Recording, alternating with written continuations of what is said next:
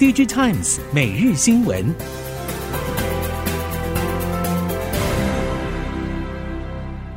听众朋友您好，欢迎收听 DigiTimes 每日新闻，我是袁长杰，现在为您提供今天科技产业的新闻重点。首先带您看到，半导体进入下行周期，随着台积电四月下修全年营收，其他大厂纷纷传出调整扩产与资本支出计划之后。全球设备材料端也开始反映低迷市况。台湾设备业者表示，国际设备大厂下半年营运将面临成长承压挑战，已经陆续启动了成本撙节策略因应。但在混乱局势中，也有不少业者低调抢食去中化商机，填补来自大厂简单的缺口。而中国设备厂更开始受益国产替代化。整体而言，到明年底。半导体设备产业业绩能够维稳已经相当不易。全球半导体景气要全面回温，恐怕等到明年。但在今年下半年还是有亮点。NVIDIA AI GPU 出货逐季飙升，接下来超微 MI 三百系列将会在第四季底量产。英特尔近期也推出了高底 Two 中国特供版处理器，主打 NVIDIA 以外的替代方案。半导体业者表示，三雄 AI 平台开打，通吃大单的台积电成为最大受益者。HPC 业务在第一季营收比重为百分之四十二。近日传出超微 AI 晶片转单三星电子，但是由目前超微与台积电合作已到两纳米世代来看，转单可能性不大。近期中国半导体业者陆续公告上半年财报。多家中国 IC 设计业者表现不如预期。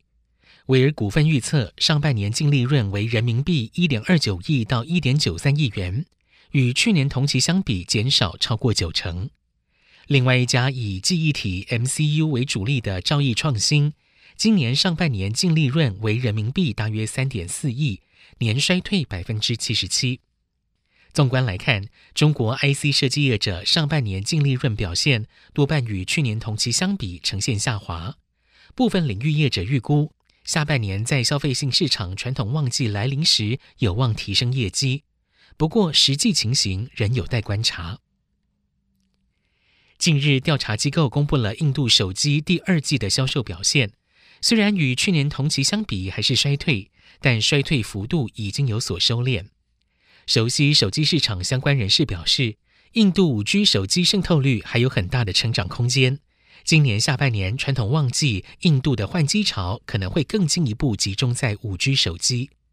一方面是印度消费市场复苏，另外一方面是手机品牌全力去化库存，都倾全力推出更有吸引力的促销策略。对于手机 AP 大厂高通、联发科来说，印度自然是必须放手一搏的关键市场。今年智慧型手机市场微缩，出货已经连续两年下挫，折叠式手机则是有望逆势成长，高达五成以上。中国手机品牌业者成为了驱动市场大幅成长的关键，进一步扩大 OLED 面板出海口。虽然台系面板厂没有大幅投资于 OLED，但是上游材料业者默默耕耘。其中，永捷攻下了中国折叠式手机品牌大厂可挠式有机发光二极体显示器高硬度耐磨材料，将从第三季开始量产。另外，中国 OLED 面板产能利用率可望开始回暖，将进一步带动 OLED 金属遮罩厂商旭辉印材第三季营运回神。苹果 MacBook 更新脚步加快，近期传出苹果将会在第三季推出新款 MacBook Pro 机种。这是继苹果在第一、第二季陆续推出新的 MacBook Pro 以及 MacBook Air 之后，再次推出新品，而且传出新机将搭载最新的三纳米处理器，让业界感到讶异。苹果供应链表示，新款 MacBook 开始量产，但是上半年苹果拉货动能疲软，相较去年大约下滑双位数。下半年推出新机，确实对出货量有带动效益。但是在整体市场需求疲弱之下，苹果再强，对营运推升也有限。对于外媒传出苹果将推出新款的 MacBook，而且可能搭载三纳米的 M 三晶片，台系供应链业者证实，确实有几款 MacBook 新机将推出，但是否如预期全数搭载 M3 晶片，有待观察。尽管如此，台系晶圆测试探针卡厂如中华晶测等，多年来大举抢进 M 系列晶片供应链，预估这一次还是会受惠苹果新品动能。熟悉封测供应链业者表示，今年 PC 手机市况不佳，几乎已成定局。苹果大宗自研晶片导入三奈米制程大致确立，预期将会是最符合计划进度的一家龙头厂商。在记忆体方面，SK 海力士虽然先前否认撤出中国事业的传闻，但是 SK 集团会长崔泰元也坦承。中国市场回温不如预期，需要因应未来市场细分化的趋势。根据 Financial News、韩联社等韩国媒体报道，SK 海力士第一季中国公司营收为一点五兆韩元，年减将近六成。在业绩衰退的背景下，先前市场传言 SK 海力士正考虑处理大连的 3D NAND Flash 工厂，但是 SK 海力士持续强调，这个传言没有事实根据。而且将透过出售非核心资产，全力确保资金、大连第二工厂等投资还是会如期进行。nan Flash 市场需求持续低迷不振，凯霞与威腾电子传出合并案已经长达数个月。业界透露，随着 NAND 价格疲弱拖累营运亏损，在现实考量下，凯霞和威腾电子近月来的协商谈判已经进入了最后调整阶段。传出双方将在八月以前达成协议。业界认为，尽管总体产能并没有减少，短期内对供给过剩的改善有限，但是将会有助于产业秩序改善。而中国政府对反垄断审查的态度，将会是合并案的最后关键。时序来到了下半年，基层陶瓷电容 MLCC 供应商月平均订单出货比，从四月份的零点八四一路回升到七月初零点九一，总出货量也从三月的三千四百五十亿颗攀升到六月份的三千八百九十亿颗，增幅达百分之十二。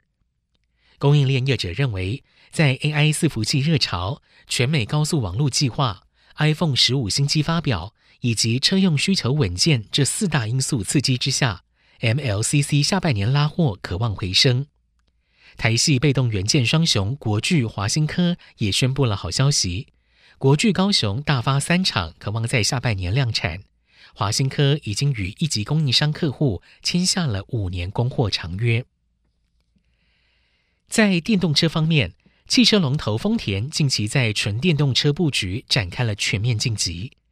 业者认为丰田力图追赶，至少拥有三点优势。包括后进者优势、潜在聚落转移以及更贴近未来供应链，没有人会忽视即将到来的丰田商机。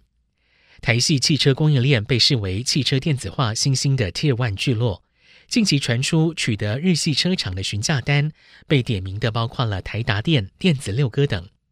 市场认为这与丰田的策略转向有关。领头羊效应带动了整个日本汽车供应链加速电子电气化转型。在台湾市场，随着选项变多、价格下修、充电桩普及率持续成长，台湾的电动车销量也出现了明显成长。但是，长期观察市场动态的业内人士认为，原厂配额太少，台湾今年全年整体电动车挂牌数量充满不确定性。车厂方面也不止一次指出，大部分都是采用现在下定的方式，所以都会在几秒、几分钟之间完售。